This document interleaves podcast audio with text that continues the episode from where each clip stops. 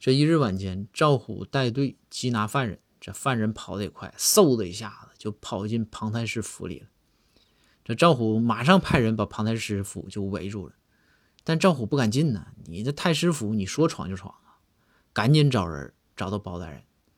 这包大人马上请旨啊，飞快的速度请旨，说这个有这个情况。那仁宗那嘁哩咔嚓对包大人言听计从的。就给颁圣旨，说可以去庞太师府里搜查。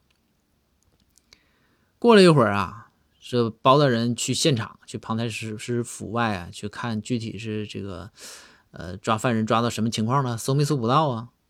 包大人走回去一看，嗯，这赵虎还在门外呢，外边人都按兵没动。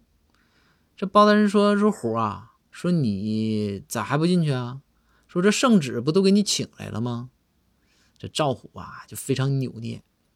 包大人说：“有话你就说。”然后赵虎说：“说大人，说你看我这也是一个讲礼貌的人，你说去领导家不拎点东西，我也不好意思进去。